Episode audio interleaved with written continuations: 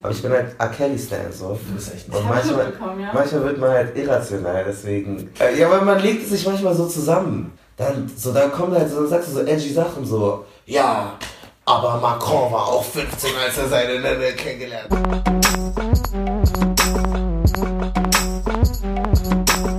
Hallo, hier ist der Marcel Abourakia von der Kanakischen Welle. Vielen, vielen Dank fürs Einschalten. Das Thema heute, kann man Kunst und Künstler voneinander trennen? Ähm, gerade in Bezug auf R. Kelly haben wir da eine tolle Diskussion gehabt mit unserem tollen Gast Miriam, Chefredakteurin des Splash Magazins. Ähm, ihr schon mal vielen, vielen Dank, dass sie dabei war. Ähm, ich denke, es ist eine sehr, sehr tolle Diskussion geworden. Ich habe das Ganze ein bisschen mehr moderiert, weil ähm, sowohl Miriam als auch Malcolm, Malcolm als großer R. Kelly-Fan, da einfach emotional ein bisschen mehr investiert sind als ich. Ich hoffe, euch gefällt die Folge. Ähm, ansonsten lasst uns gerne wissen, was ihr davon haltet auf Instagram, Kanakische Welle oder schreibt Malcolm und mir, Marcel Nadim oder Malcolm Music, Malcolm Mohanwe auf Instagram. Ich bin auf euer Feedback gespannt. Viel Spaß. Sag mal deinen Namen. Alexandra Miriam Davutwandi. Mhm. Ich heiße Malcolm Oscar Usoma Ohanwe. Ich heiße Marcel Nadim Abrakir und zusammen sind wir die Kanakische Welle. Das ist jedes Mal so ein awkward Moment mit jedem Gast, der schaut halt nur so. Was, was passiert hier? Warum schauen sie so?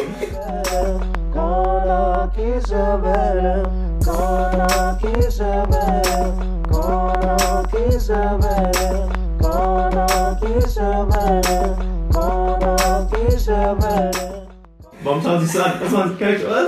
Marcel, worüber reden wir heute? Wir sprechen heute, oder wir möchten heute darüber sprechen, ähm, in äh, Anbetracht der äh, jetzigen Lage mit R. Kelly, in äh, Anbetracht der Dinge mit Cristiano Ronaldo, äh, mit Kanye West, ähm, ob man bei Musikern oder Künstlern, jetzt mal als sehr groß zusammengefasst, ähm, zwischen Privatperson und Künstler trennen muss und eben die Privatperson einfach anders beurteilen muss als die Kunst, die geschaffen wird. Ja, Also, weit, also im, im weitesten Sinne. Wenn- kurz. Kann man Kunst von Produzentin selbiger Kunst oder seiner Leistung oder ihrer Leistung trennen? Das ist so ein bisschen Das ist so die, die die Frage. Und wir haben uns Spoiler, nein.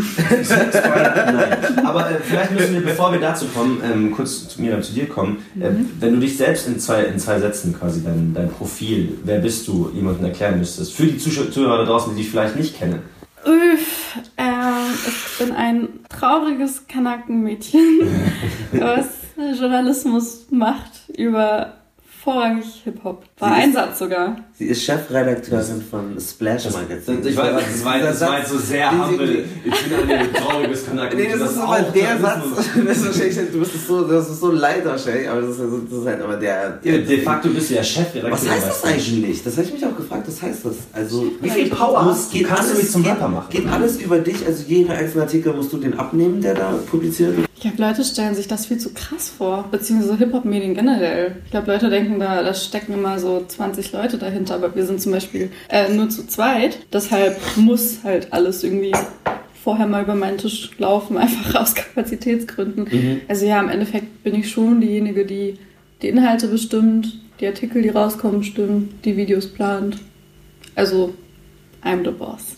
Also du bist Chefredakteurin, aber es gibt auch nur zwei Leute, deswegen. Ja, eben halt daher- Entweder du oder jemand anderes. Genau. Also klar, es gibt natürlich freie Mitarbeiterinnen und so und über die hat man dann quasi das Sagen. Aber im Endeffekt, ja, sage ich das gar nicht so gern, dass ich Chefredakteurin bin, weil ich denke mir so eigentlich ist es ein prekärer Job am Ende des Tages, wo wir Ja. nur zu zweit arbeiten. Ja. Deswegen ähm, will ich mir nicht mehr Macht verschaffen durch diesen Begriff, als ich eigentlich habe. Hm, verstehe. Dann äh, wollen wir eigentlich auch schon ins Thema Ja, einsteigen, ich möchte noch sonst- den lieben. Bijan grüßen, der war in unserer letzten Sendung. Oh, Bijan, mein Bijan Herz. Der hatte mal ein. Tinder-Match mit einer Freundin von mir. Nein! Ja. Ey, jetzt kommt der Juice raus. Davon hat er uns nämlich nichts erzählt. Was?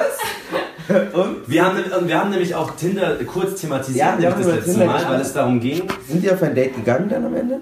Oh, das weiß ich gerade nicht. Ich könnte sie anrufen. Ja, ruf sie an. Das ist gut für einen Podcast. Das ist top. Fand sie das geil, dass der Tourette hatte? hatte sie so Wusste sie davon? Ding? Hat er Ich damit, weiß jetzt nicht, ob sie einen äh, Tourette-Kink hat im, Okay. im Besonderen. Ich glaube, das hat, hat er das aber bei sich in seinem. Boah, das würde ich jetzt Oder wirklich so interessieren. Marokkaner-King?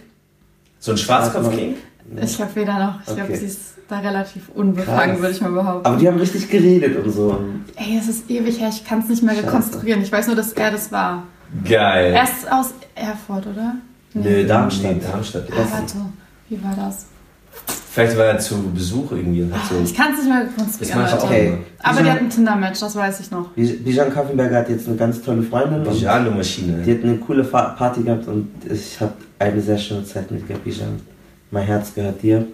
Aber ähm, mein Herz gehört dich jetzt wieder dem Thema der Sendung. Küssen deine Augen. Ich wollte dich nur grüßen und danke an alle äh, lieben Leute, die uns geschrieben haben, die das Interview cool fanden, die unseren Podcast unterstützen. Ja.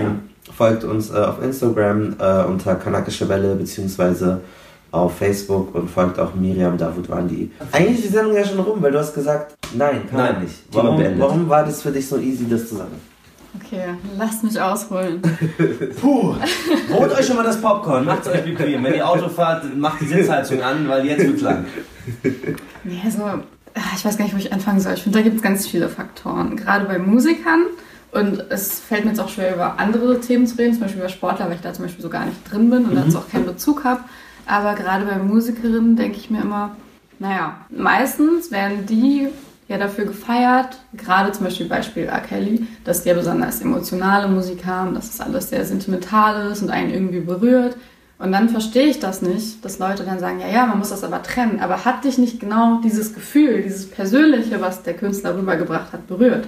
Wie willst du das dann trennen? Das ist zum Beispiel ein Punkt, den ich gar nicht verstehen kann. Und heute ist es ja noch mehr so, gerade wegen Social Media und all dem Kram, dass man ja noch mehr Einblick in die Person hat. Und man hat Interviews und weiß immer mehr und mehr, als es zum Beispiel früher der Fall war. Deswegen ähm, finde ich alleine, das ist schon so ein Punkt.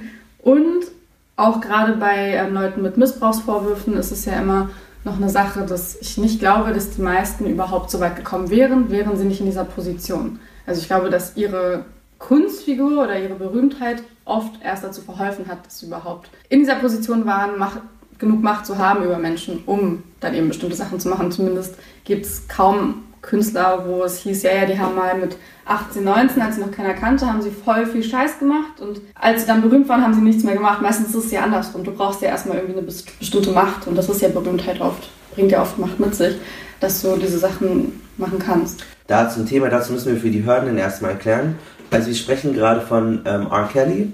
R. Kelly ist ein Musiker aus äh, Chicago, R&B-Sänger, dem ähm, jetzt über Jahrzehnte, also wirklich fast 30 Jahre hinweg, ständig äh, unterstellt wurde und vorgeworfen wurde, teilweise auch mit Videomaterial eigentlich nachgewiesen wurde, dass er mit minderjährigen Frauen ähm, sexuelle Handlungen vollzogen hat. Zu den Vorwürfen äh, zählen, dass er die Sängerin Alia geheiratet haben soll, als sie 15 Jahre alt gewesen ist. Er selber war da 27. Er hat sie kennengelernt, als Alia 12 gewesen ist und hat ihr erstes Album produziert.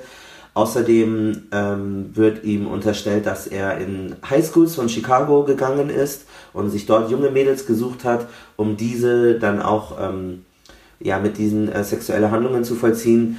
Ähm, später, 2001, gab es sogar ähm, einige Sextapes, die rauskamen, die zeigen, wo R. Kelly ähm, auf eine 14-Jährige mutmaßlich uriniert hat. Diesen Fall ähm, hat er 2008 äh, gewonnen. Er wurde für nicht schuldig befunden, ist also auch bis heute ein juristisch gesehen unschuldiger äh, Mann. Dennoch gab es dann wieder Recherche von BuzzFeed, äh, wo sich herausgestellt hat, dass er eventuell einen Kult führt, wo sehr viele ähm, junge Frauen, die diesmal ähm, dann schon volljährig sind, aber sehr jung ähm, unter seinem Kult stehen, äh, seinen Anweisungen zu folgen haben, teilweise nur dann essen, wenn er ihnen erlaubt zu, äh, zu essen. Und das sind meistens junge Mädels, die den Traum haben, berühmt zu werden, zu R. Kelly gehen. Der Vorwurf ist, dass durch eine perfide Form von Gehirnwäsche ähm, so sich aneignet, dass sie dann auch diesem Stockholm-Syndrom unterliegen. Das ist das, das kennen wir von der Debatte um Natascha Kampusch. Ihr wurde zum Beispiel, sie hat das nie zugegeben, dass sie von ihrem Peiniger, dass sie am Ende irgendwie eventuell ob man das Liebesbeziehung bezeichnen kann, aber in irgendeiner Form eine Romant, eine, eine sexuelle Beziehung hatten, weil das Stockholm-Syndrom ähm, so funktioniert, dass man sich eigentlich in den ähm, in den Menschen, in den Führer, der dir so viel Schmerzen besorgt, in irgendeiner Form verliebt und trotzdem bei dem freiwillig bleibt. Es ist wichtig noch zu sagen, die Frauen, äh, die da sind oder in seinem Kult sind, sind offiziell sozusagen freiwillig dort. Also es gibt jetzt keinen Fall, wo jemand gegen seinen Willen physisch gezwungen wurde, ähm, und nicht von dem ich wüsste, sondern es ist dieses, es heißt in Amerika Statutory Rape, dadurch, dass die Frauen einfach minderjährig waren und nicht diese Reife besaßen, das soll sich R. Kelly zu Nutzen gemacht haben. Es ist ganz wichtig, dass wir nochmal diese Information haben. Nicht jede Person weiß alles über R. Kelly und damit wir so ein bisschen verstehen, worüber wir sprechen. Und darauf äh, hast du dich ja nochmal ähm, äh, berufen. Aber dann hätte Kann man auch alles noch äh, nachschauen in einer Genau. sechsteiligen Doku, die auf Surviving R. Kelly, die lief auf dem US-amerikanischen Sender Lifetime. Äh, Gibt es auch bei Apple und läuft auch in Deutschland ab, im April leider erst auf Deutsch. Aber wenn ihr auf Aber es Google, gibt Möglichkeiten. Ihr, könnt, ihr könnt Aber das wer, je, wer jetzt halt kein Englisch spricht, das ist natürlich schade. Da müsst ihr leider echt warten. Das ist natürlich, immer- es hat nicht Ja. immer Zugang dazu. Wir gehen immer davon aus, dass jede Person Englisch spricht. Aber dem ist natürlich auch nicht so. Und ähm, vielleicht habt ihr ja eine Person, mit der ihr das zusammen guckt. Ja, aber ich denke, das Thema wurde auch schon, also es, es ist schon genug seziert worden, dass man sich dazu zumindest genug anlegt. Genau, es um gibt das einige Artikel. Genau, genau, genau. Cool. Dann haben wir das nochmal kurz erklärt. Das ist passiert.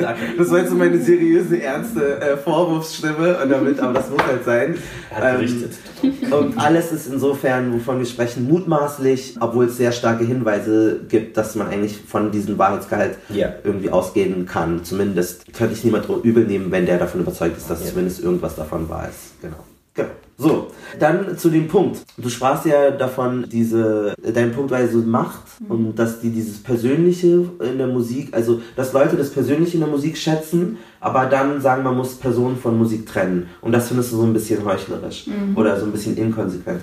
Aber dann stelle ich mir halt die Frage, es gibt ja auch viele Leute, auch viele Frauen, die ähm, sexistischen Deutschrap hören und das einfach wegen der Ästhetik feiern oder wegen dem Duktus oder wegen den Beats ähm, und nicht wegen der Person oder wegen der Persönlichkeit von der Person Ja, und so. Und die, die, die, die, die, teilen das ja auch, das ist ja auch der Konflikt, den du ja wahrscheinlich auch Ja, hast, klar. wenn du ganz viel sexistische Rapmusik hast. Klar, aber ich finde, das ist ja nochmal ein Unterschied, ähm, was in der Musik stattfindet und was da problematisch ist und was im Real Life problematisch ist. Also wenn einer der sexistischen Rapper, die ich auch konsumiere, und ich weiß selber, dass ich in tausend Widersprüchen lebe, gerade in meinem Job, ähm, wenn einer von denen ähnliche Missbrauchsvorwürfe hätte, spätestens dann würde ich konsequent trennen müssen. Machen wir, machen wir äh, Unterschiede, was äh, die Art seines Vergehens betrifft? Also ist quasi ein, ein Missbrauchsvorwurf, Vergewaltigungsvorwurf schlimmer, als wenn er jetzt Drogen dealen würde oder äh, Steuerhinterziehung oder Verbrechen ist Verbrechen? Ja. Für mich ist nicht alles, was jetzt laut Strafgesetzbuch als illegal eingestuft wird, auch zu Recht illegal.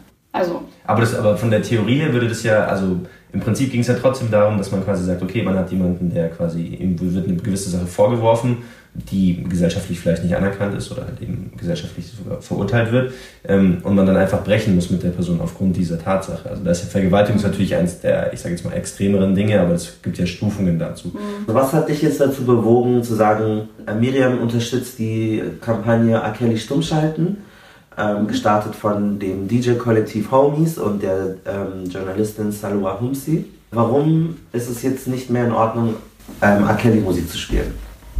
naja, ich fand es noch nie okay, Musik zu spielen eigentlich. Ähm, seit ich das erste Mal Fund bekommen habe, obwohl ich muss ja sagen, wir sind ja alle hier relativ jung an dem Tisch. Ähm, ich habe natürlich in meiner Kindheit das auch erst lange nicht verstanden und die Nachrichten dazu auch teilweise einfach nie mitbekommen, bis ich so 12, 13 war.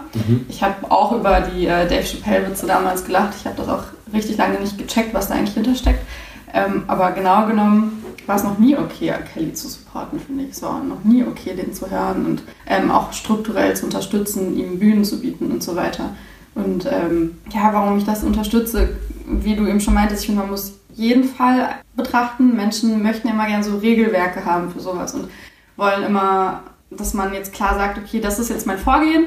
Nach diesen Punkten beurteile ich, ob ich jemanden höre oder nicht, aber so einfach ist das nicht. Also ich muss das echt von Künstler zu Künstler unterscheiden und bei R. Kelly sind für mich die Indizien einfach so krass wie bei kaum einem. Klar, es gibt ganz viele, die ich kritisch betrachte, auch ein 6 9 ein XXX Tentacion. Es gibt so viele Leute, wo ich echt kritisch drauf schaue. Bei, bei einem R. Kelly sind die Indizien für mich persönlich so krass. Ähm, gerade wenn man diese Doku gesehen hat, da sind ja Leute involviert, wie Managements, Familienmitglieder, Leute, die eigentlich kein Interesse daran haben sollten, dass diese Dinge über ihn rauskommen, die sich trotzdem gegen ihn aussprechen, sodass für mich bei ihm diese Sache für mein Befinden relativ eindeutig war, um zu sagen, okay, ich glaube, er hat diese Dinge getan und diese Dinge möchte ich nicht unterstützen, vor allem alleine schon aus dem Hauptgrund, um mich zu solidarisieren mit Leuten, denen das so ähnlich geht. Also was ist denn das für eine Message nach außen, jahrelang weiterhin R. Kelly zu spielen? Oder wie fühlen sich denn Leute in der Disco, die jetzt gerade Spaß haben wollen, dann läuft auf einmal Ignition so und die wissen ganz genau, was da passiert ist. Ich möchte nicht in deren Haut stecken in dem Moment. Also allein aus so einem Solidarisierungsgedanken, finde ich, unterstütze ich das Ganze.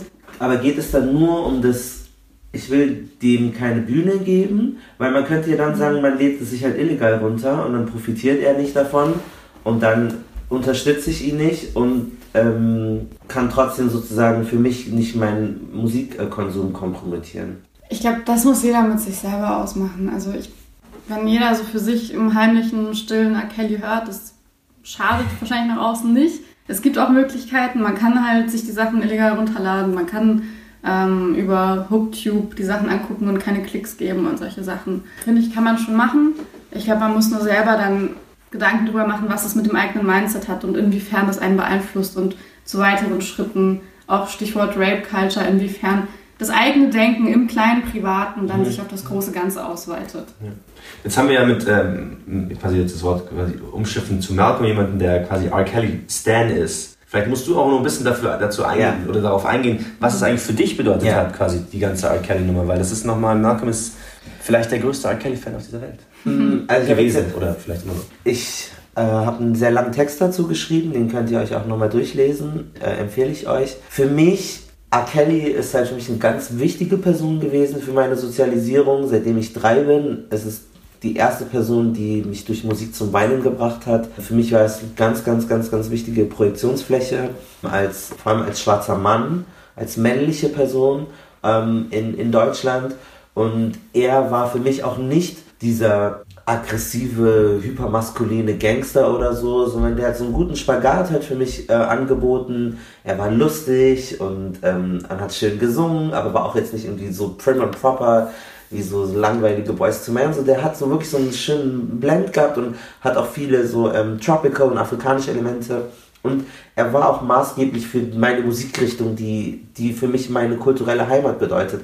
Also nehmen wir jetzt mal den Interpreten R. Kelly weg, aber fast alle meine Lieblingskünstler und Lieblingssänger, deren Musik wurde irgendwann mal von R. Kelly produziert. Und der hat denen so einen Raum gegeben. Er hat auch ganz viele kleine Künstlerinnen, ich, sei es Nivea oder Selena Johnson oder was, den hat, die hatte, den hat er überhaupt erst eine Bühne gegeben, sonst gäbe es die gar nicht, weil R. Kelly es auch geschafft hat, er hatte ein Duett mit Celine Dion, aber kann trotzdem einen Song mit Jay-Z machen. Mhm. Und so hat er viele Welten miteinander verknüpft, was ich einfach super empowernd gefunden habe und, und das einfach auch so, so eine Sprache auch war, die ich sprechen konnte. Und das ist so, das sind so Kleinigkeiten wie, wenn du in der Diskothek bist und das ist ein Mainstream-Club und dann läuft irgendwie Musik, die nicht deine ist und dann kommt irgendwie Snake und, und dann denkst du, geil, das ist meine, das sind meine drei Minuten, da, da kenne ich mich aus, da kann ich mich wohlfühlen, ich kann den Text mitsingen und und auch Trapped in a Closet und sein ganzes Werk war für mich auch so rund. Er hat ja auch da total in dieser, in diesem, in dieser Hip-Hop-Oper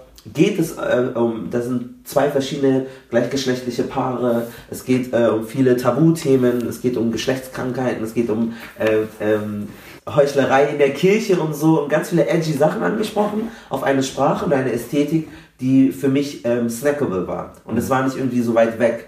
R. Kelly ist sehr zugänglich in der Art und Weise, wie er seine Texte schreibt und so und ist gar nicht so irgendwie abgehoben. Und deswegen war einfach, das hat, hat mich abgeholt in seiner Musik. Und dann war das so, als dann diese Vorwürfe erstmals irgendwie kamen, war ich ja sehr jung, also 2001, ich war ja gerade in der Grundschule oder so, war trotzdem wahnsinnig aware, eigentlich hyper aware, also dadurch, ich habe trotzdem viel mitbekommen, ich hatte viele CDs und so, es, viele haben erst irgendwie mit, weiß nicht, 14 angefangen, bewusst Musik zu hören. Ähm, aber ich habe halt, naja, ich, man nimmt das nicht so ernst und man relativiert auch sehr schnell, weil man sich dann irgendwie später in der Schule denkt, ich kenne auch 14-, 15-Jährige, die ältere Boyfriends haben und so. Und man denkt sich auch nichts dabei. Jeder kennt irgendwie die, die Mädels in seiner Klasse, die irgendwie einen Mitte 20-Jährigen hatten, so. Und das ist eigentlich sehr normal. Also es ist jetzt gar nicht so was Exotisches gewesen, so. Und dann denkt man sich ja, Mai, ist ja nicht meine Schuld, ich bin ja nicht dafür verantwortlich und, und das amerikanische Judicial System hat ihn ja für unschuldig befunden. Das ist ja nicht meine Aufgabe. Ich bin ja nicht, ich war ja, ich kenne den Menschen ja gar nicht so. Ich weiß nur, wie die Musik mich, welches, welches Gefühl mir die Musik gibt. Und ich hatte halt auch nie das Gefühl, dass die Musik jetzt für mich war das eher so, wenn er jetzt in seinen Songs angefangen hätte, problematische Sachen zu sagen, dann wäre das für mich schwierig geworden, aber das habe ich nicht so wahrgenommen. Also er ist jetzt nicht einer der krassesten, er ist sehr sexpositiv, aber ich habe ihn nie als super sexistisch oder super schlimm wahrgenommen von seiner Ästhetik in seinen Texten. Ich fand das immer so, das ist so diese Freakiness, die aber schon irgendwie auch irgendwie, er kann das immer ausgleichen, weil er auch sehr viel uplifting Content halt irgendwie hatte. Aber kannst du dann die Sichtweise ja. von Miran nachvollziehen? Ich kann, ich kann deine zum Beispiel ja. voll nachvollziehen. Ich glaube, ich bin da voll auf so einem Podest, dass es für mich total einfach ist zu sagen, okay, ich höre den jetzt nicht mehr oder ich verurteile den ja. jetzt, weil ich diesen Bezug nicht habe. Und gerade vielen geht es wahrscheinlich so, ja. deswegen ist ja auch dieser Aufschrei so groß, aber das ist ja bei vielen Sachen so, wenn man selber den Bezug nicht hat, ja, ist genau. super einfach. Ich kann das auch nachvollziehen, weil wenn das jetzt irgendwie irgendein anderer Musiker war, ich sage, fuck, so, mhm. weg, so, ist mir doch egal. Bei Kanye West zum Beispiel bist du kritisch? Kanye, bei Kanye, wenn Kanye West irgendwas kannst du sagt, ich spiele kein Kanye West, weil er ist jetzt nicht so wichtig für mich. So. Ja. Mhm. Aber Musik ist so, oder Essen oder all diese anderen Dinge sind ja so essentielle Dinge für deine Sozialisierung und für mich heißt es dann mein Abi-Song. Als ich mein Abi hatte, war The Storm is Over Now so. Leipzig. Als ich irgendwie, ja, und ich, hatte, ich hatte The World's Greatest ähm, als, man kriegt auch, wenn man auf den Abi feiern, kriegt man immer so diese eine, eine Minute Bühne, genau, wo genau. du so vorlaufen darfst. Und ich habe mir so ein Königskostüm angezogen und bin dann mit, mit Krone und yeah. Mantel und Zepter und dann The World's Greatest bin ich so nach vorne Leute, ich habe nur Abi geschafft. Warum? Ja. Ich war halt. Aber ich auch so. Aber das war mein. Okay, Abi als Kennex ist nochmal was anderes. Das ist mein, das, ist, das ist auch mein, das ist auch, muss ich dazu sagen, mein einziger Berührungspunkt mit R. Kelly Musik, dass ich das halt so ra super random eigentlich ja. als, als Song gewählt habe. Einfach nur weil so, weil die Message halt einfach ja, geil war. Und er schreibt halt. Das habe ich gefühlt, ja. aber deswegen habe ich auch jetzt für mich ist es so, okay, weißt du was, fuck it, dann spielen wir ihn halt nicht, ja. weil ich habe damit nicht den Bezug. Aber ja. ich kann Malcolms Idee voll nachvollziehen, ja, ich weil ich das halt, ich, die Parallele habe ich zum Beispiel ein bisschen mehr bei Kanye West, weil ich halt die Musik hat mich halt mhm. immer mitgenommen, habe ich immer gehört. Und deswegen ist halt jetzt so, okay, er sagt freaky shit, aber irgendwie deine Musik bleibt seine geile Musik. Ich höre die Musik wegen der Musik und nicht wegen ihm als Person. Also ich, ich bin kein Stan wegen, weil ich Kanye West als Mensch so liebe, sondern die Musik und die Messagen, die, die, alles, was da drin steckt, gerade bei den älteren Songs, ist halt das, was mich abholt. Und deswegen ja. höre ich das so viel. Ja. Und ich glaube, dass diese Parallele kann jeder für sich finden mit einem Künstler, der auch ein bisschen quasi edgy ist und der anstößt bei Dingen. Und ich denke, dass das der Punkt ist, wo man eben anfangen muss zu differenzieren. Mhm. Bei Malcolm ist es halt, okay, seine Sichtweise auf, auf R. Kelly ist eben noch mal eine andere, weil er halt eben damit sein ganzes Leben aufgewachsen ist. Ja. Bei mir ist es halt Kanye West so. Und vielleicht findest du auch einen Künstler, der halt irgendwie bei vielen aneckt, aber weil du halt Oder, damit aufgewachsen ja, bist, ja. ist das die Person, wo du sagst, weißt du was, er kriegt halt einen Pass, einen Pass von mir, weil er halt meine, mhm. mein Künstler ist. Oder vielleicht ist der Fußballverein für jemand anderen. Ich weiß ja, es nicht. Das genau. ist bei mir zum Beispiel auch mit Cristiano Ronaldo. Klar, also Vergewaltigungsvorwürfe und auch Steuerhinterziehung, das sind alles Dinge, wo du sagen musst, weißt du was, also gilt zu verurteilen, aber ist halt der Fußballer, mit dem ich irgendwie so meine Lebzeit aufgewachsen bin, immer ja. gesagt, weißt du was, der ist der coolste für mich und ja. so, zu dem schaue ich auf und ich mag den Swagger, den er hat und deswegen ist es für mich so, weißt du was, okay, er hat halt Steuer erzogen und er hat Vergewaltigungsvorwürfe und das ist schlecht und das und da muss man halt dann trennen und ich trenne zwischen ihm als Mensch und halt als ja. Fußballer und ich glaube halt, dass das die Gefahr ist bei vielen, dass die halt quasi, wenn die nicht diesen persönlichen Bezug haben, aber weißt du was, eine Kiste, eine Schublade, zack, ja. ist das verurteilt. Mhm. Also, ja. Ja, ich finde es irgendwie spannend, weil bei mir ist das so ein bisschen andersrum. Ich mag zum Beispiel total viele Leute, die super problematische Musik machen, ja. aber von denen ich weiß, was natürlich auch wieder schwierig ist, weil du erstmal in zum Beispiel in so einer Musikszene drin sein musst, um zu wissen, wer ist wie privat. Ja, das ist halt ja. so, wir können nicht wissen, wie R. Kelly privat ist. Ja, das ist genau. halt viel zu weit weg, genau. Ähm, bei mir ist es genau andersrum. Also ich feiere dann Leute, wo, wo, man sagen würde, das passt nicht zu dem, was du vertrittst. Zum Beispiel Frauenarzt wäre bei mir so ein Beispiel. Krass, okay. Ich habe das, ich bin damit zum Beispiel aufgewachsen. Ja aber weiß, dass, der, dass das eine Kunstfigur ist, aber das kann ich nur wissen wegen einem persönlichen Kontakt. Und das ist halt mm. super tricky. Das ist total spannend. Also, das da bin ich zum Beispiel anders, wenn ich weiß, das ist nicht dein Dings und du so Kollege und so und du propagierst diesen ganzen Mist, weil dich als Mensch kenne ich nicht, aber ich weiß halt, was dein Message nach vorne ja. ist. Und dann finde ich das krass. Das ist ja auch zum Beispiel DMX habe ich voll geil gefunden mhm. und finde ich echt immer noch gut. Und dann habe ich so ähm, diesen Song Where the Hood, Where the Hood, Where the Hood at? Und dann I show no love to homo thugs und dann sagt ja. die, dass er die abschießt und so. Ja.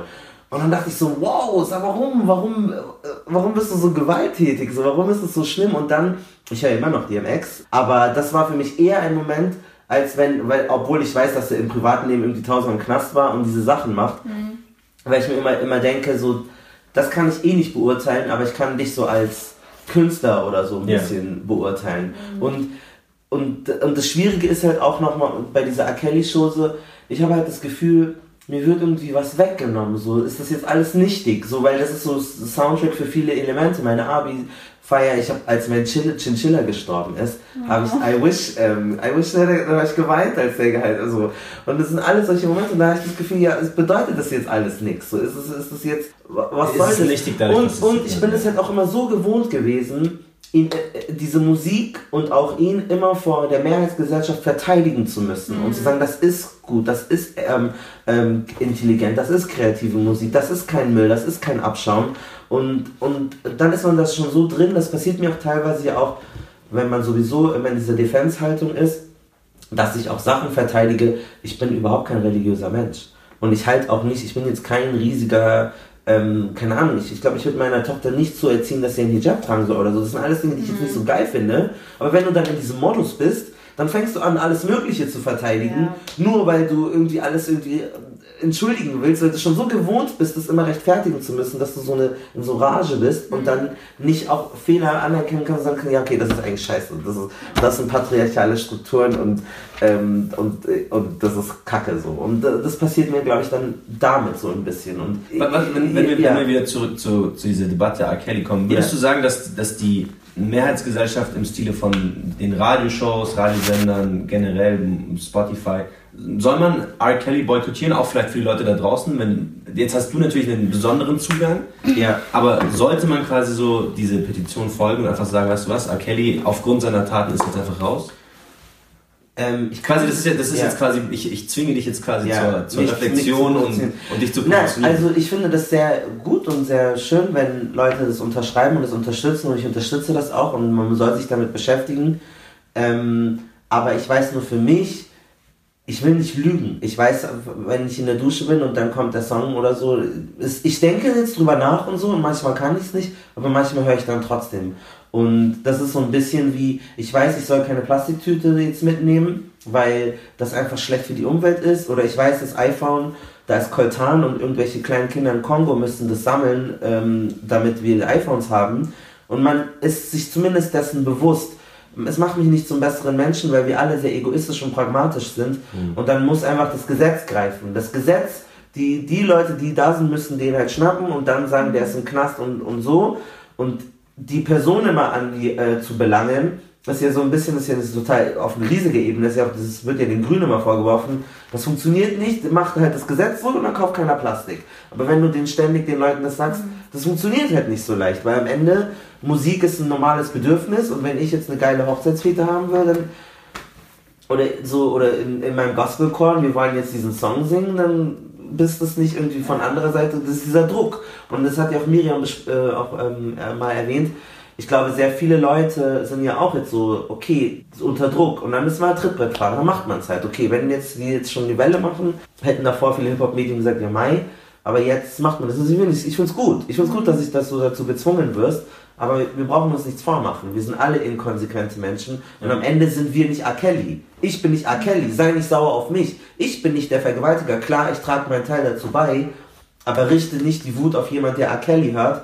Sondern am Ende ist, ist er nur der Endverbraucher. So, klar, wir sind mitverantwortlich, aber ich weiß nicht. Es ist halt, das ist so, oder das ist halt eine allgemeine Frage. So, wo ist die Verantwortung? Also, wo siehst du die Verantwortung? Weil man ja. enabled das so ein bisschen aber ich möchte halt auch keine Diskursverschiebung, dass dann Leute geschenkt werden, wenn R. Kelly der Täter mhm. ist. Ja, weil du gerade äh, dieses Plastiktütenbeispiel ja. hattest. Ähm, ich glaube, es geht halt auch darum, einfach sowas nicht zusätzlich zu subventionieren. Also mhm. ich halte nichts von so einer Cancel Culture, ich halte nichts von Zensur, aber man muss Sachen auch nicht subventionieren. Das heißt, ich finde, na, Kelly muss nicht zusätzlich gepusht werden. Deswegen finde ich, gibt es auch so Zwischenlösungen. Ich finde, Spotify hatte mal diesen guten Ansatz, den haben wir wieder verworfen nach zwei, drei Wochen, aber zum Beispiel diesen Ansatz zu sagen, okay, wir zensieren ihn nicht, weil seine Musik an sich, da sind wir uns ja einig, die ist gut. So, die Musik ist gut und man kann auch sagen, es, ja, es ist okay und in der Musik ist er nicht problematisch, außer, naja, manche Zeilen, die auch yeah. auf bestimmte Sachen andeuten. Genau. genau, aber so im Großen und Ganzen hat er jetzt musikalisch nicht großartig was verbrochen. Deswegen kann man das stehen lassen, aber man muss es nicht zusätzlich pushen, finde ich. Wie mhm. eben in dieses äh, Spotify-Playlisten, die so Millionen Follower haben, reinzupacken. Ich finde, das ist zum Beispiel eine Möglichkeit. Oder ihm halt nicht zum Beispiel ein Radiosender ist im Endeffekt ja auch einfach nur ein, nicht immer natürlich unabhängig, aber an sich wie eine Firma, die selber entscheidet, was möchte ich jetzt anbieten. Oder ein Laden kann selber entscheiden, was möchte ich da jetzt reinstellen, welche CDs möchte ich verkaufen. Ich finde, das kann denen ja dann immer noch erlassen werden. Dann können die Leute selber entscheiden, möchte ich das pushen oder nicht. Und ich finde, man sollte das halt nicht zusätzlich eben durch Labelstrukturen, durch bei Spotify ganz oben platzieren. Durch solche Sachen, finde ich, sollte man ihn nicht noch zusätzlich unterstützen, weil das eben da, finde ich, dann spielen wir alle mit rein und sind Teil dieses Ganzen. Und da, finde ich, kann man sich nicht rausnehmen als Hörer. Da, finde ich, ist man Teil von eben so einer Rape-Culture, die man dadurch unterstützt. Ich denke auch, dass da die Verantwortung tatsächlich, gerade bei solchen Fällen, die mit Musikern äh, in, in, Zusammenhang stehen, natürlich einfach auch bei, bei Musikjournalisten und, und, und mhm. Leuten wie uns sprechen, also liegen, weil wir halt, ich sage jetzt mal, zu einem gewissen Maß zumindest die Power haben, auch zu entscheiden, wie ist so, ein, wie ist so jemand gerankt und wie viel Zugang kriegen Leute zu der Musik. Und wenn ich halt einfach, wenn ich jetzt halt irgendwie Radio-Host bin und halt einfach aus Prinzip nur noch dann irgendwie R. Kelly spiele, dann gebe ich mir wieder eine Plattform. Ich glaube, wenn man da eben dagegen wirkt und wie du ja auch schon gesagt hast, eben nicht listen kann, dann ist das so der Beitrag, den man selber leisten kann. Und gleichzeitig sollte man aber auch eben sich nicht dafür verantworten müssen, wenn man auf einer privaten Ebene eben dann doch die Musik vielleicht genießen kann. Also ich denke, das ist halt, ich finde, ich, ich halte es trotzdem für legitim. Ich glaube auch, wenn man eben aus der Musik heraus nicht die Fehler findet, dann ist es auch in Ordnung, die Musik noch zu einem gewissen Maß äh, genießen zu dürfen. Auch wenn es, also ich meine, es ist ja auch gute Musik. Ja, ich finde, man sollte halt aufpassen, wie man konsumiert, weil. Ja, aber ich glaube ich glaub halt, wenn, wenn das Bewusstsein da ist, es ist wie wenn du sagst zum Beispiel, ähm, es ist schlecht, viel Rindfleisch zu essen, weil Rinder, Rinder, also Haltung und Züchtung bedarf halt viel Wasser. Das ist schlecht für die Umwelt. Wenn man das aber ganz halt eben bewusst macht und nicht jeden Tag fünf Kilo Fleisch isst, dann ist es halt wieder so ein, dann erreicht es, sag ich mal, so ein, ein okay-Niveau. Du kannst es dann machen, ohne ja. dich dann schlecht fühlen müssen damit. Und ich glaube, wenn du halt jetzt nicht irgendwie R. Kelly, also wenn du dann eben R. Kelly privat hörst, aber den halt nicht irgendwie noch pusht großartig, indem du halt alle Tickets kaufst und was auch immer, mhm. dann gerätst vielleicht in so ein, in so ein, okay, ist das jetzt in Ordnung. Aber weiß ja, ich nicht, aber wie gesagt, ich finde, da kommt es wirklich auch auf Details an. Zum Beispiel, wenn du R. Kelly halt nur einmal am Tag streamst, statt zehnmal am Tag, ist es trotzdem Geld. So ein Geld ja. stützt seine Macht und das stützt wiederum die Struktur, die er sich nur durch diese Macht aufbauen konnte. Voll, ich meine, man gibt ihm ja das Gefühl, unbesiegbar zu sein, weil sobald er einen neuen Song droppt und dann merkt er erst Nummer eins, dann denkt er sich ja, mhm. dann scheint ich ja was falsch zu machen. Kriegt er, das, kriegt er das Gefühl der Unbesiegbarkeit von uns oder kriegt er das Gefühl, weil er halt einfach juristisch nie belangt wird? Wenn ich, wenn ich, wenn ich, ich, sag, ich sag mal, wenn ich, wenn ich so ein, wenn ich so ein Verbrechergenie bin, dass mich niemand erwischen kann, da liegt es nicht daran, dass ich so ein Genie bin, sondern dass die Justiz so schlecht ist. Na, wobei ich glaube, bei Kelly spielt echt der Faktor Geld eine große Rolle. Es gab ja auch ähm, Geld und auch so diese Zahlungen, ja. dass Leute quasi dann sich mit mehreren hunderttausend äh, Dollar dann zufriedengestellt haben. Das ist natürlich die Frage, man, wir wissen nicht, was passiert ist. Wir ja. wissen nicht, warum Geld geflossen ist. Ob damit jemand stumm geschaltet wurde ja. oder wissen Aber wir nicht. Es ist auch Public Opinion. Es ist ja nicht nur dieses Geld, sondern dieses, der Konsens war trotzdem, R. Kelly droppt einen Song und wir lieben ihn wieder. Mhm. Das ist halt einfach so. Und ich weiß nicht, warum es so ist, aber er schafft es. Es, es gab ein Video. Es gab ein Video. Mhm. Es gab ein Video. Ich verstehe nicht, wie, wie kann man seine Karriere überleben, nachdem es ein Video von dir gibt, unabhängig davon, ob die jetzt sogar 15 oder 20 ist. Mhm also ein Sextape kann deine Karriere zerstören. Ja, oder, oder es kann deine Karriere und, machen, und, wie bei King Ja, also ja, ja, okay, aber es gibt das auch halt ganz viele Analysen, krass. dass ja. gerade gerade bei, bei Männern und auch bei eben bei einem Kelly könnte man ja sagen, okay, der ist schon so lange am Start, der hat so einen Star-Kultstatus, aber selbst bei so Newcomern, die noch keine Sau kennt, wo man jetzt nicht sagen kann, oh, ich bin mit dem aufgewachsen und so, wo man diese emotionale Bindung, die du hast und ja. ich verstehe, gar nicht haben kann, zumindest nicht so stark, ja. ähm, wie eben einem 6 9 oder einem X6 Tentation, selbst da ja, gibt es Analysen dazu, dass ähm, jedes Mal, wenn ein neuer Vorwurf aufkam, wurden die nur noch bekannter und yeah. die haben nur noch mehr Geld gescheffelt. Klar, es liegt auch daran, viele Leute wollen oh, sich nur informieren ja. und wollen nur gucken, so, was ist mit dem, ich höre mir mal einen Song von dem an. Aber das Problem ist, dass die meisten Leute dann so ignorant sind, dass dieses sich informieren zum Phantom wird. Und man denkt, oh ja, aber klingt ja ganz gut. Also, ganz nett. Wir haben natürlich auch eine, äh, wieder mal eine Klischeefrage mitgebracht. Das ist unser kleiner Klischee-Break. Hit the intro. Diesmal kommt die Frage von n-bart-f. Habibi! Und zwar Habibi. fragt er, glaube ich. Der ist Arzt, glaube ich. Ja, er fragt, wieso haben Whites keinen Rhythmus, also können nicht tanzen? In Anführungszeichen. In Anführungszeichen, also in Anführungszeichen. Das ist sowieso spannend, weil ähm, Miriam und ähm, Marcel, Marcel, seid ihr weiß? Puh, das ist eine neue Diskussion. Ich sag immer, ich, ich sag, ich sag, sie gibt mir den bösesten Blick. Also ich sag immer über mich selbst, obwohl man es mir nicht ansieht, also ich bin, ich bin nicht weiß. Miriam? Nope. Auf keinen Fall. Auch nicht Passing. Und, aber Malcolm ist so ein Mensch, er will mich immer in diese White. Ich bin immer, für Malcolm bin ich weiß. Wir sind für Malcolm weiß. Und wir sind White People. Nein, doch. Ich gebe jedem Raum, Lüge. sich so zu identifizieren. Das ist Ja, eine fette Lüge, das sagt keiner. Und ich möchte deren Experiences nicht negieren und wenn du Rassismuserfahrungen machst, dann möchte ich das nicht silenzen. Deswegen ähm, auch Halbpolen sind Red dich nicht raus, red dich nicht raus. Sind wir für dich weiß? Aber nicht? sind wir für dich weiß? Aus einer nicht? afrozentrischen nicht Perspektive. Aus einer afrozentrischen Perspektive. Äh, für mich als Kind, selbst meine Mutter ist Palästinenserin und, und hat dunkle Haare und auch Rassismuserfahrungen und so. Aber mein Vater ist schwarz, meine Mutter ist weiß. Das ist so mein Verständnis Okay, gewesen. Aber im politischen Sinne und ne und bla, weiß ist relativ. Weiß ist super relativ.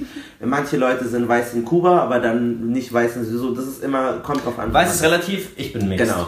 Aber ähm, deswegen war das meine, meine provokative Frage und ich wusste auch, dass viele Leute, die ähm, ja keine schwarzen oder asiatischen People of Color sind, da manchmal allergisch drauf reagieren. Okay, ja, Aber genau. genau. Wir müssen, ähm, Miriam will mich umbringen. zurück, zurück, zurück, zurück zur, Du zur hast meinen Tee getrunken. Du hast meinen Tee getrunken, du hast mein Wasser getrunken, du hast bei mir zu Hause den Podcast aufgenommen und jetzt sterbst du mich in den Rücken, du kleine Ratte. Aber, aber kann ich, ich als schwarze Person dürfte doch Deutungshoheit haben, oder nicht? Ja. Warum können wir es nicht mal umdrehen? So, like, Doch, also es ist ja auch okay. Also. es, also ich, bin, ich, Also. bin, ich bin per se natürlich jetzt nicht Ja. dagegen, wenn du mich jetzt als weiß Und wenn jemand- Ich, ich, ich betrachte es nicht als Beleidigung, aber gleichzeitig weiß ich für Ich weiß, dass es weiß für viele schmerzhaft aber sein kann, weil die halt, äh, weil das deren Erfahrungen nicht Ja, meine Das Mama ist weiß. echt betonen.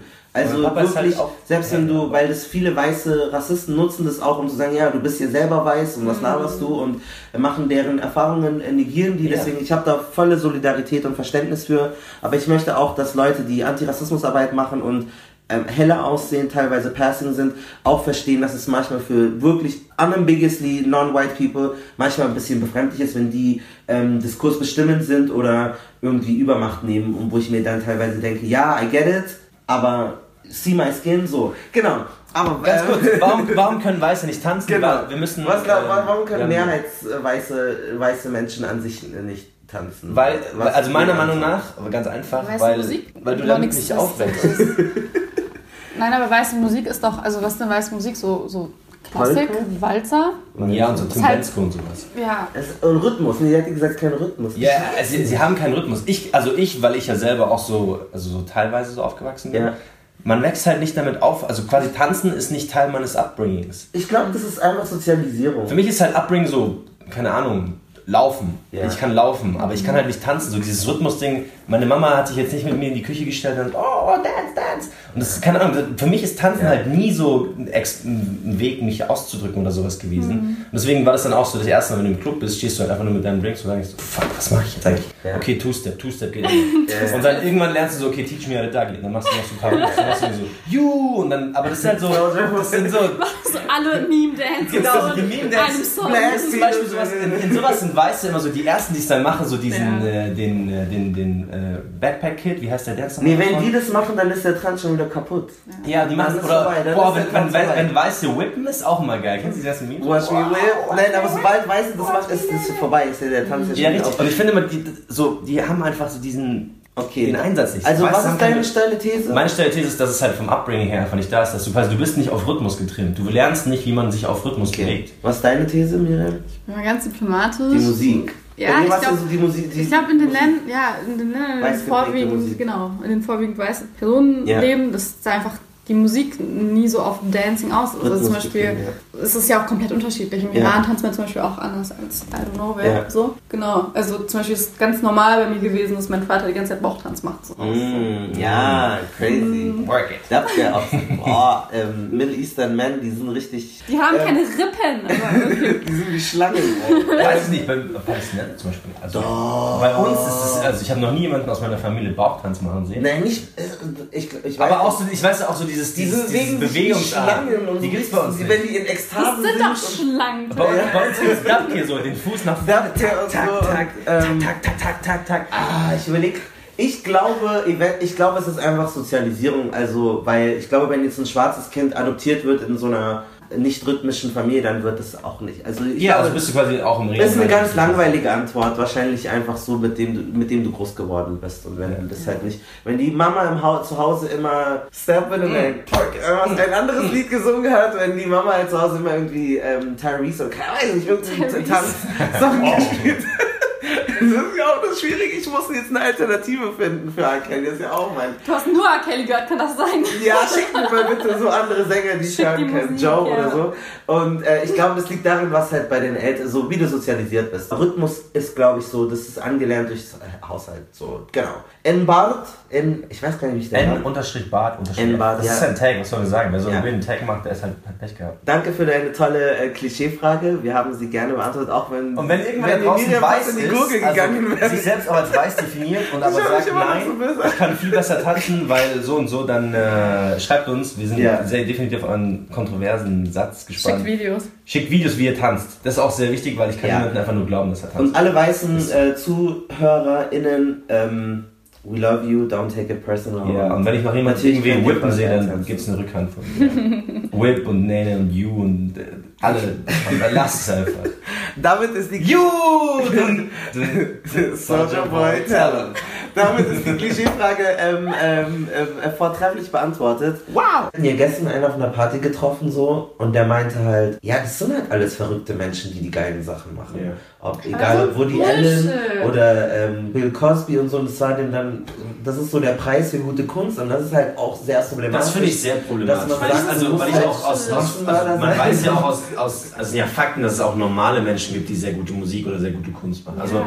es ist jetzt nicht, ich muss jetzt nicht jedes Mal, wenn ich ein gutes Lied hören will oder ein gutes Album haben will, quasi in Kauf nehmen, dass der Typ halt noch ein Mädel vergewaltigt. Also das ist die, die Rechnung Man, ja aber die. Leute fanden Ich glaube, ich glaube, dass Amy Winehouse drogensüchtig war und fast gestorben Ja, aber das war halt- also das war- dann auch ja, den die ist Schmerz in ihrer Stimme Ich glaube aber, ich glaube eher, dass man, So dass man den. Leuten da so ein bisschen einen Hallpass gibt, weil man halt sagt, weißt du was? Oder dass die Leute, die kommen ja erst in die Position, dass sie quasi so verrückt sind, wie Miriam am Anfang auch schon gesagt hat, nachdem sie berühmt sind. Also ein, ein, äh, ein Kevin Spacey vergeht sich ja auch nicht an jungen Männern, bevor er berühmt ist, sondern er macht es erst, als er berühmt wurde. Macht. Und an Harvey Weinstein oder macht, Ja. Harvey Weinstein kann auch diese Machtposition, die er gegenüber Frauen ausgeübt hat, nur ausüben, weil er eben Chef war. Ja. Und das hat er nicht davor gemacht. Und deswegen, das sind nicht, quasi, du, du bist nicht der Verrückte, der auch gute Musik macht, sondern du bist vielleicht verrückt, aber du wirst zum Verbrecher, nachdem du berühmt geworden bist und nicht davor. Ja. Und das ist eben dieser, dieser Strang ist, glaube ich, relativ wichtig zu beachten. Und deswegen ist es halt nicht so zu sagen, okay, gute Musik kommt immer von Verrückten, sondern die Verbrecher werden erst zu Verbrechern, nachdem sie berühmt geworden sind und nicht Ja. davor schon, weil das ist was, das ist halt schon wichtig. Vor allem, sie werden, sie würden auch ganz anders belangt werden dafür, das ist ja nochmal so eine Debatte, bevor sie berühmt sind und nachdem sie berühmt sind. Das ist zum Beispiel bei Fußballern der Fall. Wenn du als berühmter Fußballer Steuern hinterziehst, kriegst du ein ganz anderes Strafmaß, wie wenn du halt als Nobody Steuern hinterziehst. Ein höheres oder ein Ein viel, viel weniger. Muss man überlegen, Cristiano Ronaldo hat 14,5 Millionen Steuern hinterzogen. Das Jeder ist andere, der das machen ja. würde, Ja. der halt nicht Cristiano Ronaldo ist, landet für Jahre im Knast. Uli Hoeneß ja genauso. Ja. Aber das sind halt, die haben halt so einen, so einen exklusiven, andere Justiz wird auf die angewandt Status. Promi-Rabatt. Promi-Rabatt, genau. Und das ist eigentlich das Problem. Ich glaube, auch mehr Ressourcen, Also ich sehe, ich bessere sehe Anwälte. ja, trotzdem, ja, gut, aber das im Endeffekt, also auf dem Papier für mich, ich bin kein, ich bin kein Anwalt und auch kein Jurist, aber das ändert für mich nichts an, auf, an der Tatsache, dass der halt so und so viel Geld hinterzogen hat oder halt vergewaltigt hat. Das ist halt so, es wirkt ein bisschen wie Selbstjustiz und das sollte ja eigentlich auch nicht sein, aber du müsstest eigentlich, um quasi guten Herzens das Ganze machen zu können, halt mit den Leuten brechen und halt sagen, no, R. Kelly ist jetzt raus und Cristiano Ronaldo sollte nie wieder spielen, wenn er irgendwo ist, wird er komplett ausgebucht und die Leute müssen ihn hassen. Das ist halt so, ich erwarte quasi von der Gesellschaft einen, einen wokeren Schritt dann, den Ja. ich aber quasi von mir selbst auch erwarten müsste. Und ich aber von mir selber, wie ihr vorhin auch schon gesagt, irgendwie in manchen Fällen finde ich wieder eine Ausnahme für mich selbst. Ja, wo ich dann auch sage, so, ah, jetzt ist irgendwie okay. Ich glaube, da kommt wahrscheinlich beides zusammen, weil man denkt sich gerade in solchen Fällen, naja, wenn schon der Staat da jetzt nicht so viel macht Ja. oder halt das Strafmaß schon so mild ist, warum sollte ich als Privatperson, wenn die da oben schon das nicht regeln können, warum sollte ich da jetzt großartig urteilen? Ich glaube, das kommt ja auch noch mit rein. Das stimmt. Meinst du, Miriam, dass, weil du sprachst von Rape Culture,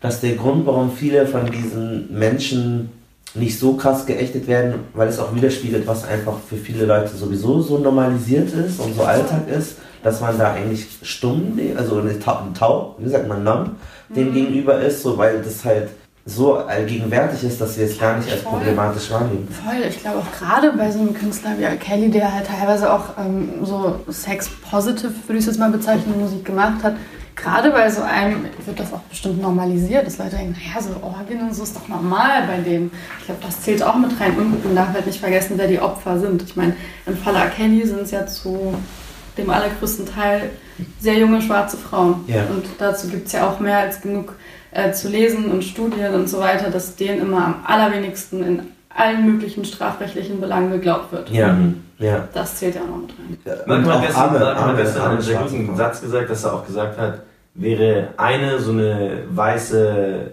Middle Class. Middle Class Ja, Janet dabei, dann wäre er halt schon längst im Knast gelandet. Das heißt, Ja, da spielt er dann er nochmal diese, diese Rassenkarte quasi auch mit rein. Also. Race und, und, und soziale Schicht, wenn das ein Middle Class, Blonde Angel in den News überall, ich glaube, der wäre schon längst im Gefängnis. Ich glaube, ja, ich glaube schon, dass das, und dieses, dieser Punkt natürlich, dass man dann auch Frauen ähm, dann direkt unterstellt, ja, aber sie war ja schon früh und sie war sehr ja reif. und sie war sehr Ja, reif genau. Sehr und, und man äh, wise beyond her years und sowas.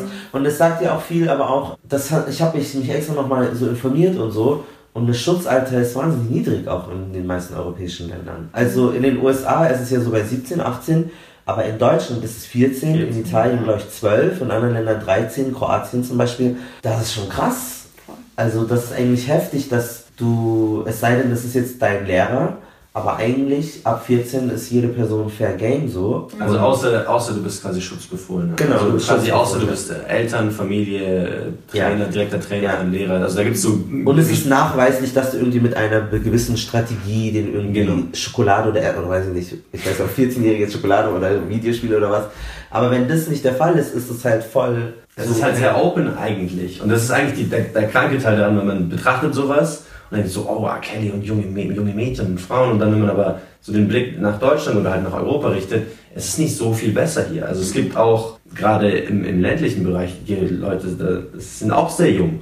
Also, ähm, ich weiß nicht, ob ihr ihn kennt, 3 Plus, ein Rapper, Ja. der hat auch gepostet, ja, wartet ab, es gibt auch einige R. Kellys in unseren Reihen, Ja, deswegen, ja. die gibt's safe und Ja. eben die Lage bei uns ist auch nicht besser, weder juristisch noch sonst wie, deswegen, ja, eigentlich warte ich gerade nur die ganze Zeit darauf, bis was passiert. So. Ja, ich, vielleicht tritt das halt auch so ein, so ein so Harvey Weinstein-mäßig, dass dann quasi ganz viel danach rauskam. Ja. Vielleicht ist ja das auch so ein ähnlicher. Wobei ich glaube, da kommen wir auch nochmal wieder auf dich so ein bisschen zu sprechen und dieses Thema Emotionalität. Ich glaube, ich bin mir da nicht sicher, das Ja. ist echt nur eine steile These, dass äh, bei Musik das nochmal schwieriger ist, die Leute so zu canceln, weil ich, so ein Harvey Weinstein, was der macht, ist so ein bisschen abstrakter. So, er ist so der Regisseur, so was macht Ja. der genau? Aber R. Kelly ist so die Person, die sitzt auf der Bühne und singt so voll das schöne Lied. Ja. Ich glaube, deswegen fällt es wahrscheinlich auch leichter Leuten, ähm, bei Musikern nachsichtiger zu sein, als bei so einem Harvey Weinstein. Ich Aber denke, wie, wie, ist wie sehen wir das im. Vergleich zu Frank Underwood dann? Also, oder Kevin Spacey? Weil das ist ja quasi auch, das ist ja so, du hast quasi einmal die Kunst, Musik und dann hast du aber halt auch so dessen Rolle. Natürlich ist jetzt mit ihm mit ähm, House of Cards halt eine sehr spezielle Rolle, aber es gibt ja auch so, so Bill Cosby Show, das ist halt Ja. jahrelang gelaufen und Leute Ja. haben dazu auch eine Verbindung aufgebaut. Ja. Und dann, wo, also, Schaust du das noch? Würdest du Cosby Show gucken oder, Nee. oder irgendwas mit Kevin Spacey? Mhm. Aber wie gesagt, da muss, ist auch wieder wie bei. Kelly, das sind Ja. alles bei mir zum Glück Leute, wo es mir auch egal ist, wo ich auch Okay, leicht sagen du auch kann, vorher- so, ja, ist okay, okay. So meine, meine Heldinnen und Helden der Kindheit, so, die haben zum Glück bis heute nie was richtig. wer sind die? Nur falls für die Hörer, wenn Also- jetzt quasi, wenn der Podcast dann bald rauskommt, dann danach noch rauskommt, einer Miriam Heldinnen und Heldinnen hat auch was verborgen. Jetzt erzählt ihr mir bestimmt irgendwas, was ich nicht Bei mir waren zum Beispiel so Missy und Lauren, so. Okay. Bei denen weiß ich jetzt nichts so übelst Schlimmes. Und, oh, zum Beispiel Tupac war bei mir auch so jemand, aber da kamen dann ja auch über die Jahre irgendwelche Stories raus und von Tupac habe ich es dann auch und ich war auch richtiger Stan. Ich hatte so ein Poster über meinem Bett. Ja, ja. Aber ich glaube, das ist wahrscheinlich auch immer so eine Persönlichkeitssache, dass ich so nie so krasser Fan von Ja, irgendwem ja, ja. bin. Mhm.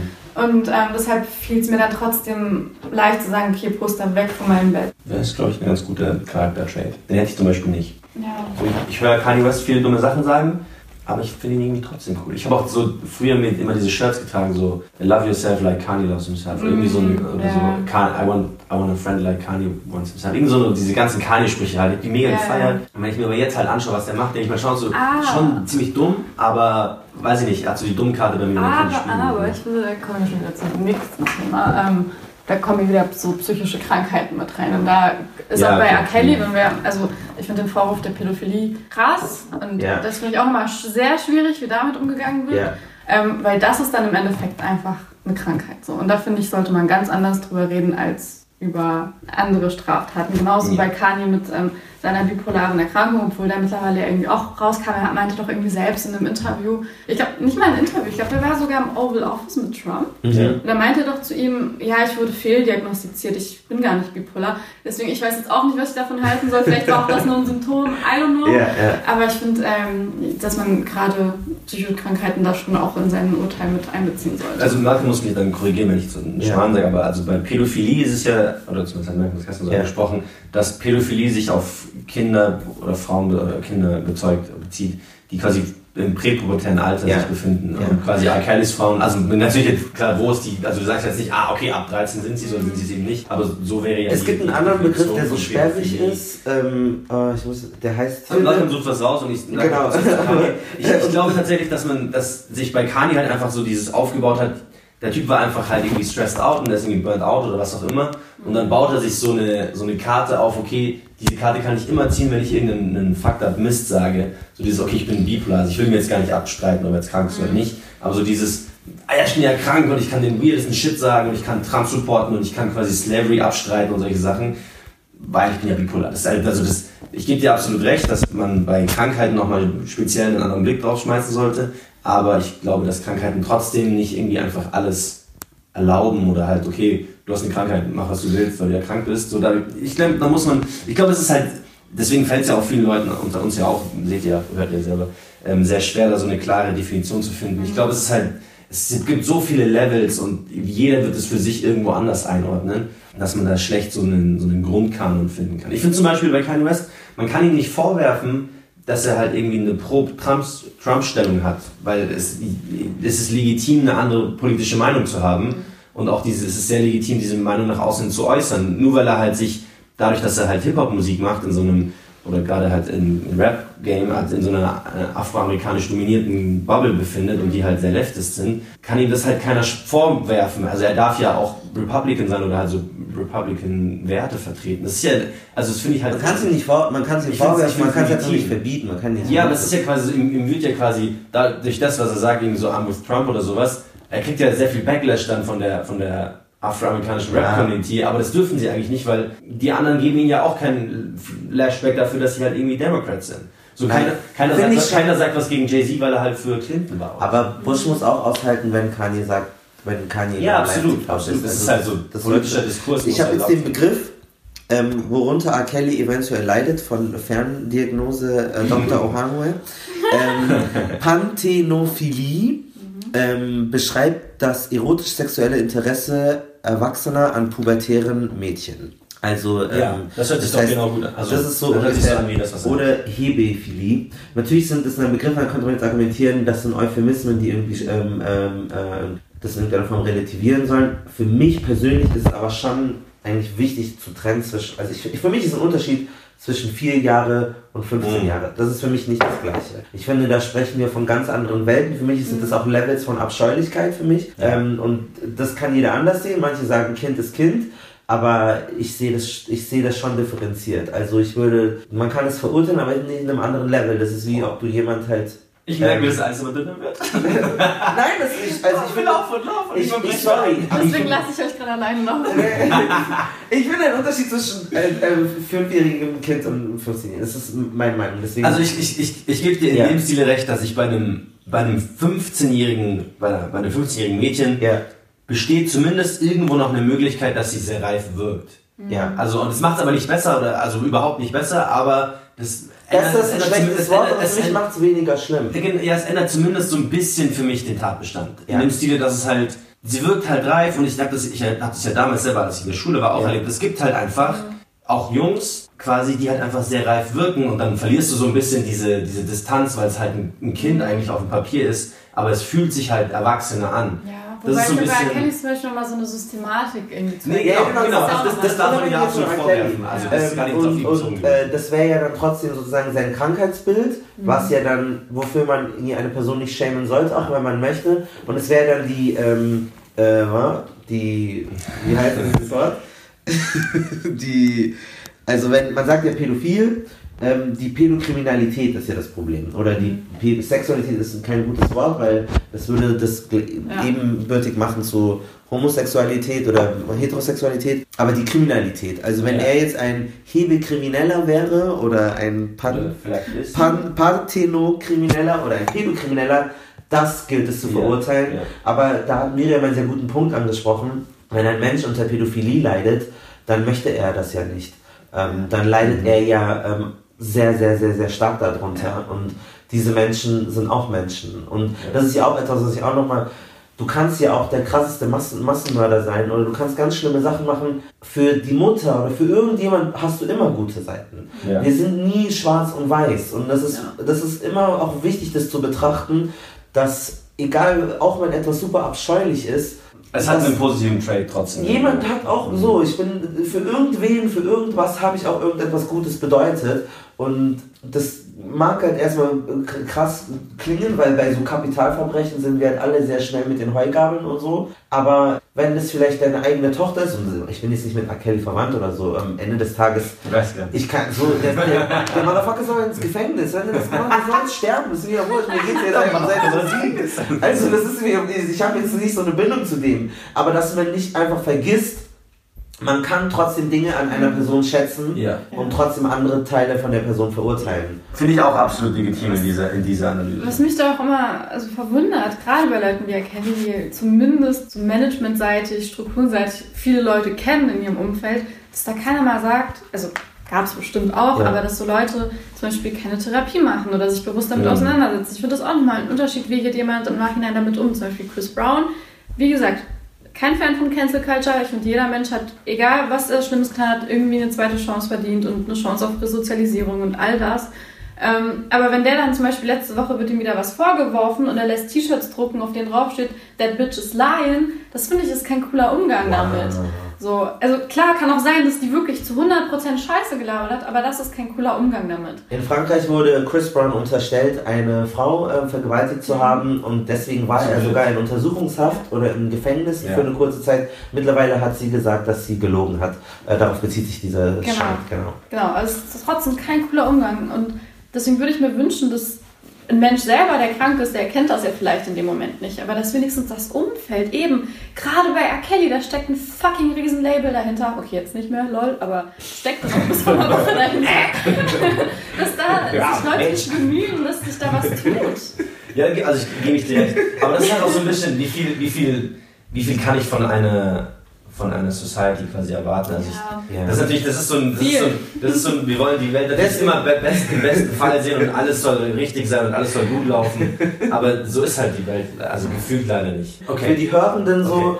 ähm, lasst jeder uns nochmal so letzte finale Gedanken oder Empfehlungen Ja, aber oder wir halten uns Impulse mitgeben, die wir kurz nochmal irgendwie äh, zusammenfassen, was diese ähm, problematische KünstlerInnen und deren Kunst äh, betrifft. Ähm, Okay, ich, ich beginne. Also ich bin, ich bin absolut dafür, jegliche Art von Verbrechen dementsprechend auch ähm, ja, zu verfolgen und auch ähm, den Strafvollzug durchzuziehen. Ähm, ich möchte aber dazu noch hinweisen, dass es halt gefühlt für mich jeder so eine Art Hallpass bei einer Person oder bei zwei, mehreren Künstlern hat, wo er halt sagt, irgendwie bin ich da so emotional verbunden, dass ich halt eben nicht ganz klar canceln kann ähm, und den halt komplett aus meinem Leben streichen kann.